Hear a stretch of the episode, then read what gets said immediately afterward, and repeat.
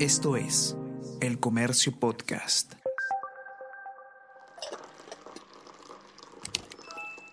Hola, hola, ¿cómo están? Buenos días, espero que hayan amanecido bien. Está con ustedes Ariana Lira y hoy tenemos... Tenemos que hablar con Ariana Lira. Hola a todos, ¿qué tal? ¿Cómo están? Espero que estén comenzando su día de manera extraordinaria. Mi nombre es Ariana Lira y hoy tenemos que hablar de campaña. Continúa la campaña electoral. Pedro Castillo ha estado eh, el día de ayer por segundo día en Chiclayo, en su gira por el norte del país, y el día de hoy va a estar en Piura. Eh, en su recorrido por el norte lo ha acompañado Jonathan Castro, periodista de política del comercio, quien no nos puede acompañar el día de hoy en, la grabación de, de, este podcast porque está eh, a mil con, con, la campaña, con el seguimiento del candidato, pero nos enviado un pequeño reporte que lo vamos a, sintonizar en un rato. Yo les voy a contar un poco de qué se trata la, nota que presenta él hoy en día en nuestra edición impresa y en nuestra web acerca de lo que ha sido hasta ahora eh, esta el seguimiento de la campaña del candidato de lápiz.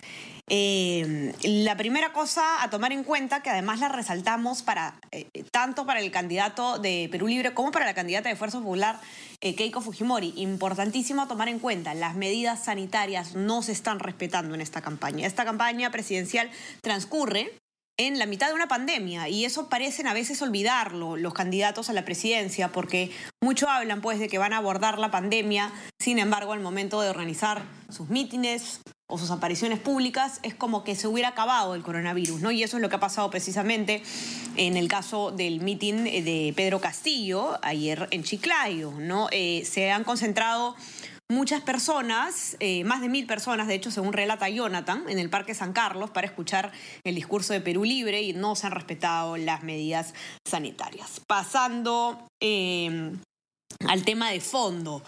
¿Qué ha dicho Pedro Castillo en este mitin? Bueno, él ha continuado pues con ese discurso, digamos, eh, en contra de eh, los bancos, en contra de los altos intereses, ¿no? Ha, eh, dicho no más bancos y cajas usureras que abusan de mi pueblo, hay que ponerlos un, un, tope. Ha hablado también nuevamente sobre el sistema de transporte, ha dicho que hay que desactivar la Sutran a favor de los mototaxistas y hay que desactivar también la ATU, la Autoridad de Transporte Urbano de Lima, que como ustedes quizás saben, es la autoridad que se ha creado precisamente para intentar ordenar de alguna manera nuestro caótico sistema de transporte en Lima y Callao.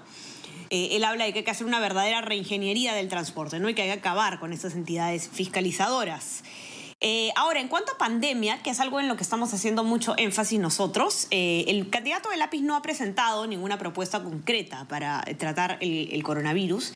Eh, es algo que hay que exigirle mucho a ambos candidatos en este tramo final. Ambos candidatos tienen que ser muy específicos sobre cómo van a abordar la pandemia, cuáles son sus propuestas sanitarias y en este caso Pedro Castillo pues no ha anunciado ninguna medida concreta, ¿no? Eh, él lo que ha dicho es que va a garantizar una vacuna de calidad para todos los peruanos, pero no ha dicho cómo, no ha dicho eh, quiénes lo están asesorando eh, y, lo único que ha, digamos, reiterado es que va a asignar el 10% del PBI al sector salud. Lo que no ha dicho es cómo va a ser ese movimiento financiero en la caja del Estado, tampoco ha dicho en qué se va a invertir eso, ese 10% del PBI ni qué va a hacer exactamente con el, con el sector, ¿no? Entonces se ha mantenido, digamos, esa incógnita, esa incógnita entre los, eh, las personas de prensa que estaban en el meeting haciendo las preguntas eh, correspondientes. También ha habido hermetismo nuevamente sobre el equipo técnico que tiene Pedro Castillo. No sé si ustedes escucharon que eh, los dominicales se le preguntó a él el domingo pasado quiénes lo asesoran, ¿no? quiénes son su equipo técnico, que es algo muy importante de saber siempre en, en, en, cuanto a todos los candidatos, dicho sea de paso, por cierto, ustedes pueden encontrar en nuestra web, en el comercio.p, una nota sobre el entorno cercano, eh, quienes susurran al oído de Pedro Castillo, como también pueden encontrar una sobre el entorno cercano de Keiko Fujimori. En todo caso, nuevamente, Pedro Castillo se ha, eh, ha evitado nuevamente decir quiénes son las personas que integran su equipo técnico. Tenemos todo un equipo técnico. Los nombres no la voy a bajar, barajar en este candidato? momento. Por las situaciones del mismo equipo, los mismos equipos técnicos. Voy a darle la facultad al equipo técnico para que... Un nombre, ¿no, candidato? Para poder te, conversar te, con te, te la voy a dar luego de la entrevista. Eh, y, y, por ese lado, digamos, ha habido entonces eh, conversaciones, bueno, un discurso bastante populista, digamos, bastante eh, en, en, el, en, la sintonía de la calentura de la campaña, pero no se ha hablado de medidas específicas. Vamos a ver cómo se desarrolla entonces la campaña en Piura y si hay algún cambio en este sentido. Exigimos, esperamos de ambos candidatos a la presidencia un poco más de seriedad, tanto en Pedro Castillo como en Keiko Fujimori, con el tema de la pandemia, sobre todo, medidas concretas y también mucha transparencia, por supuesto. Eh, bueno, en cuanto a, cómo, eh, cómo se siguen moviendo las fichas políticas en Nuevo Perú, el movimiento de la ex candidata presidencial Verónica Mendoza, se habla de que hay predisposición al diálogo, aunque aún no hay conversaciones concretas. Ustedes recordarán que este movimiento ya eh, endosó o ya habló de, un posible apoyo a, a Pedro Castillo. el médico y ex candidato al Congreso por esta agrupación, Carlos Glave, le dijo al comercio, le dijo a Jonathan que tienen predisposición a brindar apoyo técnico frente a la pandemia. Vamos a ver qué ocurre. Eh, y bueno, eh, lo que se veía venir, digamos, una cierta moderación del discurso radical de Castillo ante la prensa, era algo que se esperaba en esta segunda vuelta, quizás en busca de, capturar este voto indeciso. Él ha hablado, ha comenzado eh, su, su mitin de la mañana con un llamado a la calma a los empresarios emergentes aunque dijo que no, no, se podía permitir que los grandes empresarios sigan saqueando el país, ¿no? Entonces, eh, definitivamente se, se, presiente ya este, se siente este intento de moderación de discurso que no se ha visto definitivamente en la primera parte de la campaña. Luego eh, aludió también directamente a Keiko Fujimori diciendo que si él eh, fallaba el país, no se iría al Japón, ¿no? Ya están empezando entonces las pullas, no, ya han empezado hace rato en realidad, pero continúan. Eh, y luego, por último, Castillo intentó también marcar distancia de los vínculos que se le hacen eh, a miembros de su agrupación con el Movadef, brazo político de Sendero Luminoso.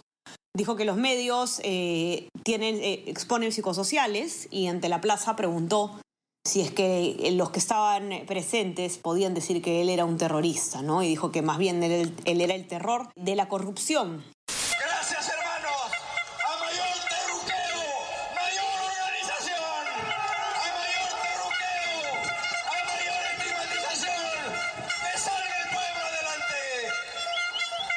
Eh, entonces, bueno, eso ha sido básicamente lo que ha dicho y, lo que ha dicho y hecho Castillo en esta gira por el norte del país.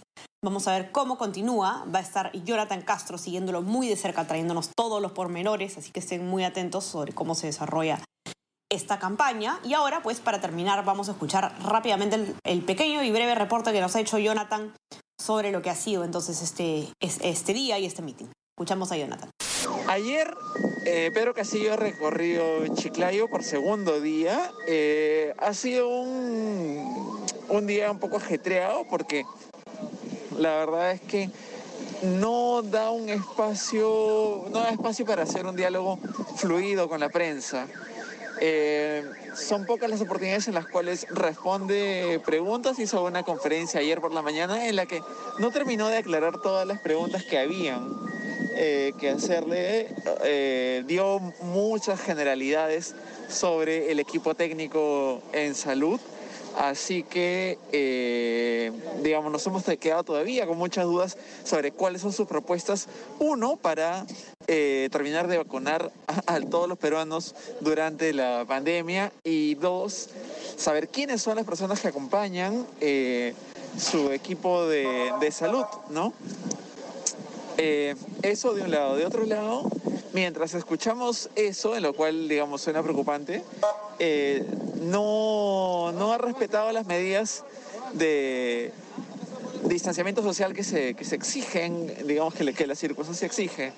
Eh, estuvimos en un meeting en, José Leonardo Ortiz, en el cual hubo buena cantidad de personas, pero no se respetaba ningún tipo de distanciamiento, la gente estaba súper pegada. Eh, si bien se les hizo una invocación desde el Estado, el propio Pedro Castillo lo hizo, eh, esto no repercutió de alguna forma en la, en la gente. Igual eh, la gente estaba muy pegada, gritaban, muchos sacaban la mascarilla para poder gritar, Era una situación bastante eh, eh, eh, era una situación poco controlada, ¿no? Y, si tomamos en cuenta la situación en la que está el norte en general, esto podría traer muchas colas. Luego de, un día con muchas actividades y muchas reuniones con sindicatos, organizaciones sociales que tuvo ayer el candidato Castillo en, Chiclayo, hoy va a emprender eh, su recorrido y reuniones en Piura y mañana en Tumbes, donde finalizará esta gira por el norte del país, para después volver el jueves a Lima. Ese fue entonces Jonathan Castro y su informe lo encuentran en nuestra versión impresa, los que tienen acceso, y si no, por supuesto, en nuestra web ecomercio.p. No se olviden también de suscribirse a nuestras plataformas. Estamos en Spotify y en Apple Podcast, donde pueden encontrar no solo este podcast, sino muchos más. Y no se olviden también, si es que quieren recibir lo mejor de nuestro contenido a lo largo del día, se pueden suscribir a nuestro WhatsApp, El Comercio Te Informa. Y manténganse conectadísimos a nuestra web para todas las novedades electorales y sobre el coronavirus, el Perú y el mundo. Que tengan un excelente día y les mando un abrazo grande. Conversamos mañana. Chao, chao. Esto fue Tenemos que hablar.